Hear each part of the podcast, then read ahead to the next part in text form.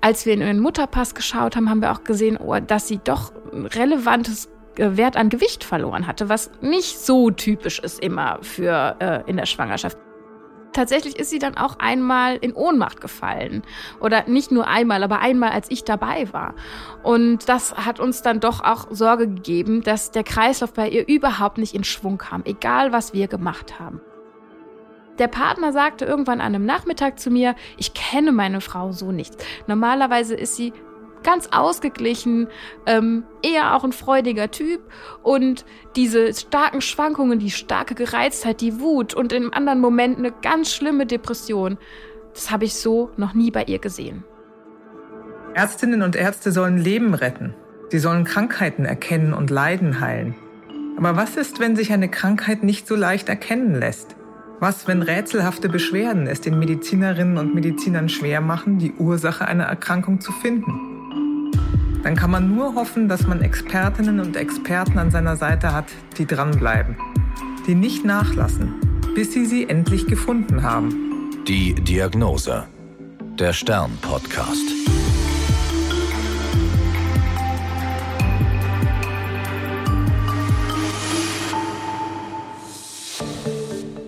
Ich bin Annika Geisler, Ärztin und Redakteurin und beim Stern für die Rubrik Die Diagnose verantwortlich.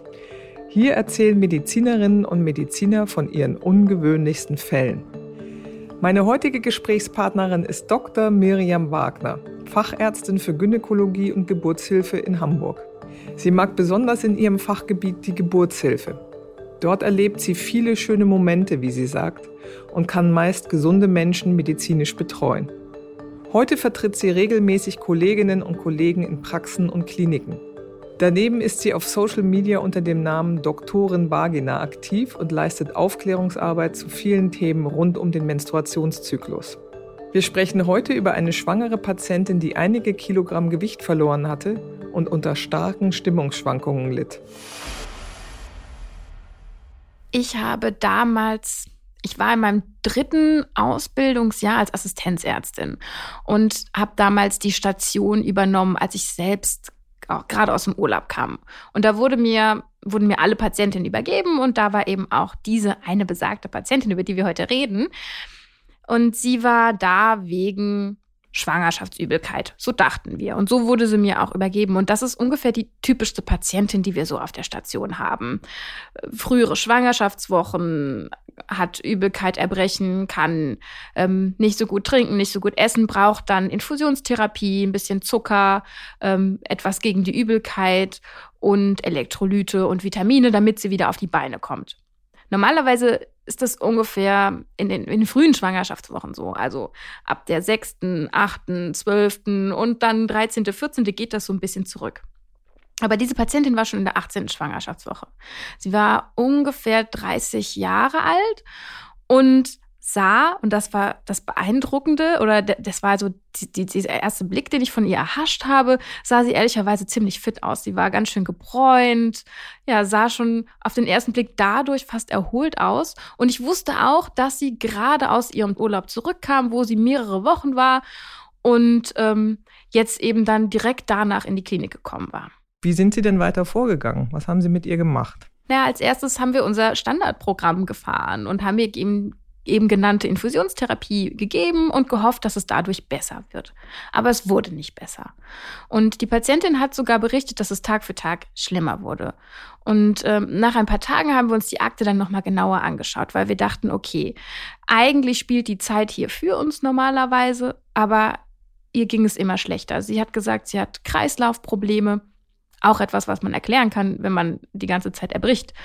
Sie kam gar nicht richtig auf die Beine als wir in ihren Mutterpass geschaut haben, haben wir auch gesehen, oh, dass sie doch ein relevantes äh, Wert an Gewicht verloren hatte, was nicht so typisch ist immer für äh, in der Schwangerschaft. Denn eigentlich sollte man ja an Gewicht zunehmen.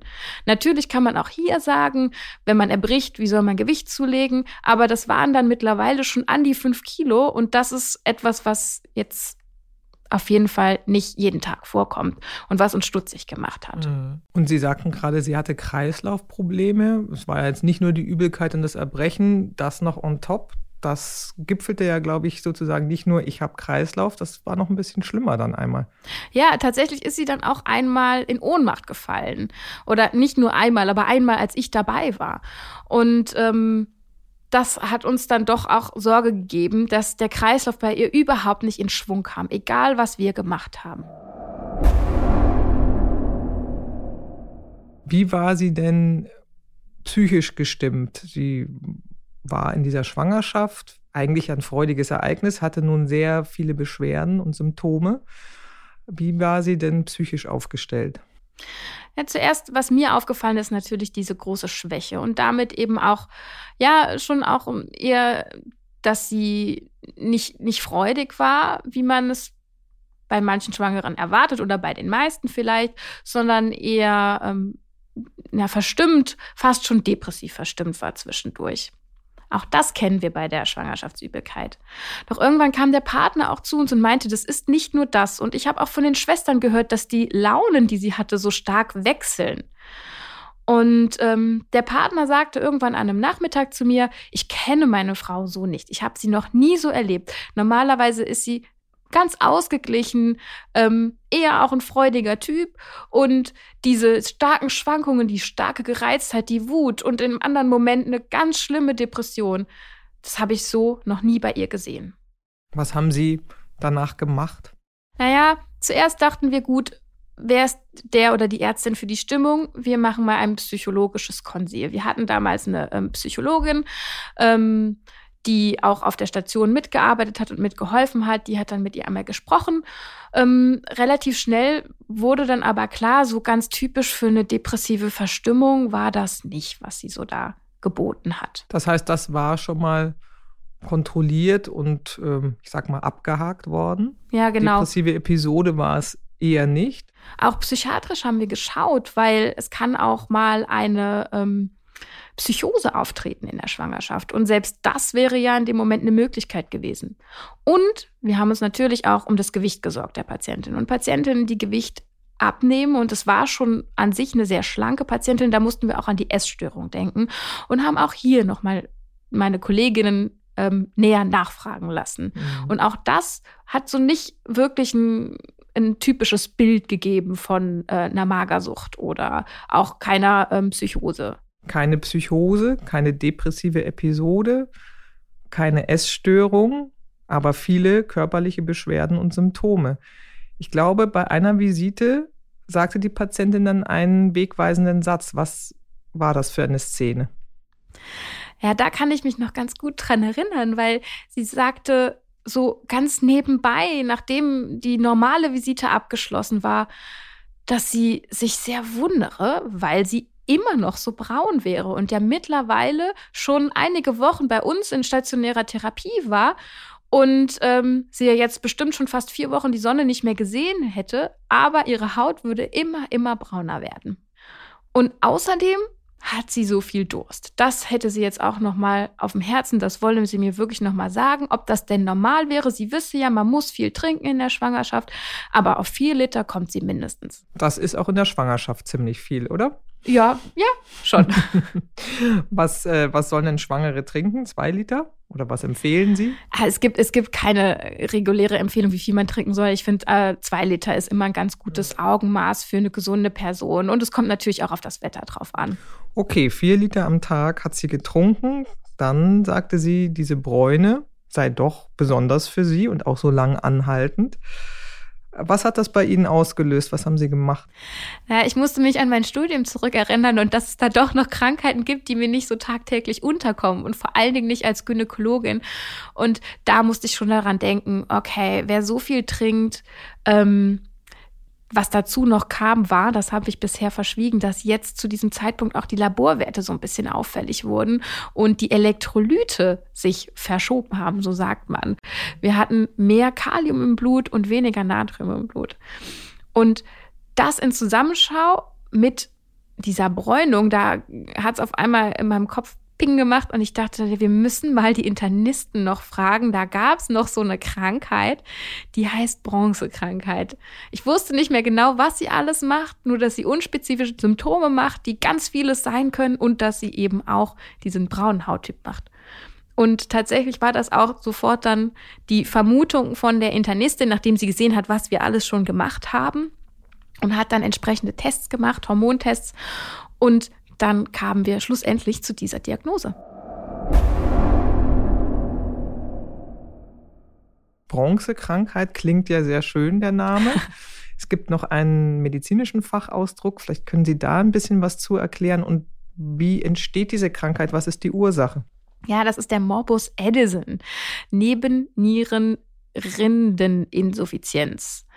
Und ähm, in der Regel ist es eine autoimmune Genese, also ein autoimmunes Geschehen, was dazu führt, dass die Zellen, die in der Nebennierenrinde sind, ähm, angegriffen werden und dann ihre Funktion nicht mehr erfüllen können. Und ihre Funktion ist die Hormonproduktion. Hier vor allen Dingen das Cortisol, was wir kennen als Stresshormon und was für ganz viele verschiedene Prozesse in unserem Körper sehr, sehr wichtig ist. Und das Aldosteron, was sich auch hauptsächlich um den Mineralien- und Wasserhaushalt kümmert, der Patientin oder des Menschen. Und Sie sagten gerade ähm, autoimmunbedingte Erkrankung, dass sozusagen körpereigene Zellen die Zellen der Nebennierenrinde kaputt machen. Ist das bei Schwangeren wahrscheinlicher? Wie sehen Sie das als Gynäkologin? Das ist eine gute Frage, da habe ich noch gar nicht drüber nachgedacht. Schwangere haben ja ein erhöhtes Immunsystem, eine erhöhte Immunreaktion. Also ich könnte mir das so erklären, aber ich kann nicht aus meiner Erfahrung und auch nicht aus der Statistik sagen, dass sich das häufiger bei Schwangeren manifestiert. Auf jeden Fall nicht auf, auf das, was ich bisher gelesen habe. Ähm, Genau, es ist generell einfach eine sehr seltene Erkrankung, die bei jedem Menschen vorkommen kann. Und das Tückische dabei sind einfach dieser, dieser schleichende Prozess und diese unspezifischen Symptome, die einen häufig auf eine falsche Fährte führen. Und das ähm, Gefährliche dabei ist, dass wenn es zu sogenannten Edison-Krisen kommt, zum Beispiel in besonderen Stresssituationen oder nach einem Trauma oder nach einer Infektion, dass dann sogar lebensgefährliche Situationen auftreten können. Man hat schon bei der Patientin gesehen, dass die Elektrolyte im Blut sich verschoben haben, dass der Wasserhaushalt sich verschoben hat, dass sie Gewicht abgenommen hat, dass sie starke Kreislaufprobleme äh, entwickelt hat. Und das kann dann tatsächlich sogar zu einem Kreislaufversagen führen. Die Internistin, die Sie dazugerufen hatten, die hatte ja nach dem, was Sie erzählt hatten und was Sie in der Akte gefunden hat, auch diesen Verdacht ja schon geäußert. Das wird letztlich mit einem Bluttest bestätigt. Wie lange dauert das und was macht man danach? Wie schnell haben Sie da reagiert? Das ging relativ zügig. Ich denke, das kommt von Krankenhaus zu Krankenhaus, auch von dem Labor an, mit dem man zusammenarbeitet, wie lange sowas dann ähm, braucht zur Analyse. Und wenn ich mich richtig erinnere, hatten wir schon ein paar Tage später die Ergebnisse und konnten dann reagieren, indem wir der Patientin die Hormone geben, die sie brauchte. Und zwar das Cortisol war es in ihrem Fall. Man gibt dann eben eine ähm, Cortisoltherapie in dem Maße angepasst, wie die Patienten das brauchen. Und so macht man das dann das ganze Leben lang. Und passt es eben auch in besonders stressigen Situationen an. Und daran muss man immer denken. Bei Cortison gibt es ja Patientinnen und Patienten, die da große Angst vorhaben, weil sie vielleicht schon Geschichten gehört haben von einer Cortisoncreme, die dann vielleicht bei zu langem Gebrauch die Haut dünner gemacht hat oder dass man bei Cortison-Tabletteneinnahme ähm, an Gewicht zulegt. Dabei ist das ja ein ganz wichtiges Hormon, das lebenswichtig ist, haben Sie ja gerade erklärt. Das heißt, der richtige und dosierte Einsatz ist ja essentiell bei dieser Krankheit. Da kann man nicht drüber diskutieren, hm, gefällt mir nicht. Ja, mm. definitiv. Das mm. könnte lebensgefährlich werden. Mm. Nun stand die Diagnose, Sie hatten die Therapie eingeleitet. Ähm, ich finde es ja wirklich bezeichnend, wie viele unterschiedliche Symptome und Beschwerden diese Krankheit auslösen kann. Also von dem Erbrechen über die Hautpigmentierung, über den Kreislauf.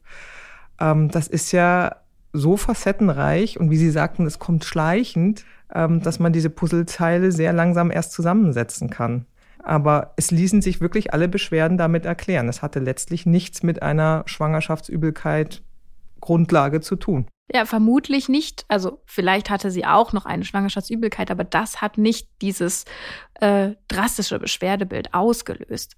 Und was mir so als Gynäkologin bei diesem Fall wieder so aufgefallen ist, dass ähm, Frauen häufig auch psychische Ursachen suggeriert werden oder wir in bestimmten Lebenssituationen, zum Beispiel in einer frühen Schwangerschaft, oft auch in eine Box gesteckt werden, weil es eben häufig ist, dass Schwangere sich übergeben, dass sie auch Kreislaufprobleme haben, weil die Hormone verrückt spielen, dass sie auch mal weinerlich sind oder psychisch auffällig vielleicht im moderaten Sinne, weil die ganze Lebenssituation sich verändert. Und ja, das kann alles sein, aber das ist eben nicht immer nur in Boxen gedacht, dann eine normale Schwangerschaftsübelkeit ist, sondern dass man wirklich aufpassen muss, dass man die Patientinnen ernst nimmt mit ihren Symptomen und nicht nur, weil man eben so viel zu tun hat, was wir im Stationsalltag immer hatten. Und ich hatte immer 20 Patientinnen mindestens, die ich gleichzeitig betreuen musste und auf fünf Hochzeiten gleichzeitig tanzen musste und dann zwischendurch noch eine Geburt im Kreissaal.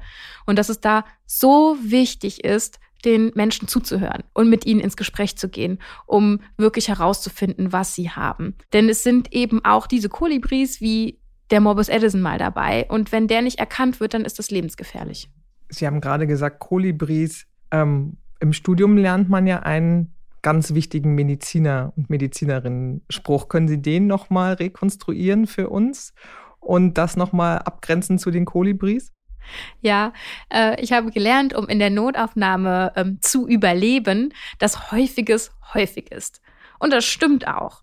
Häufiger ist die Übelkeit bedingt durch eine ganz normale Schwangerschaftsübelkeit.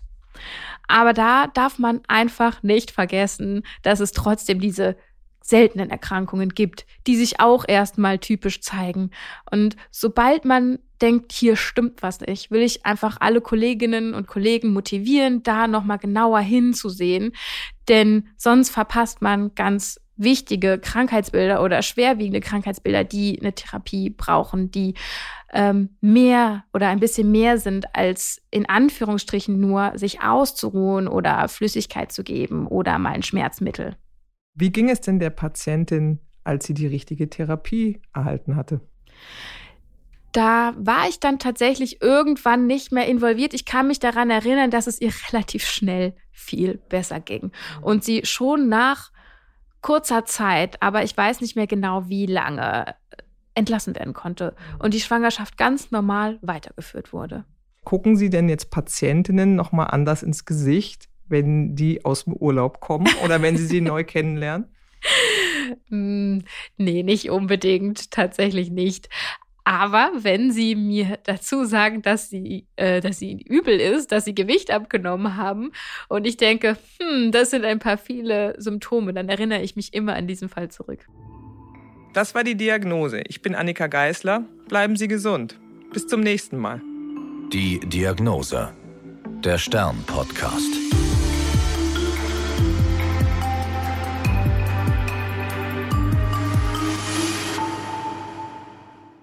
Dieser Podcast ist eine Produktion der Audio Alliance.